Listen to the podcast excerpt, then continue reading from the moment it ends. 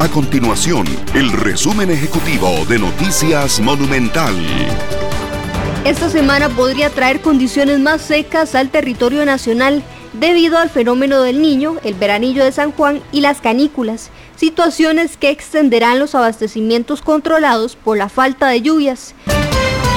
El Banco Central de Costa Rica vislumbra que la inflación del país detenga la tendencia a la baja y más bien refleje un repunte a final de año. En enero la inflación interanual fue de 7.65%, en febrero de 5.58%, en marzo de 4.42%, en abril de 2.44% y en mayo de 0.88%. Nuestro compromiso es mantener a Costa Rica informada. Esto fue el resumen ejecutivo de Noticias Monumental.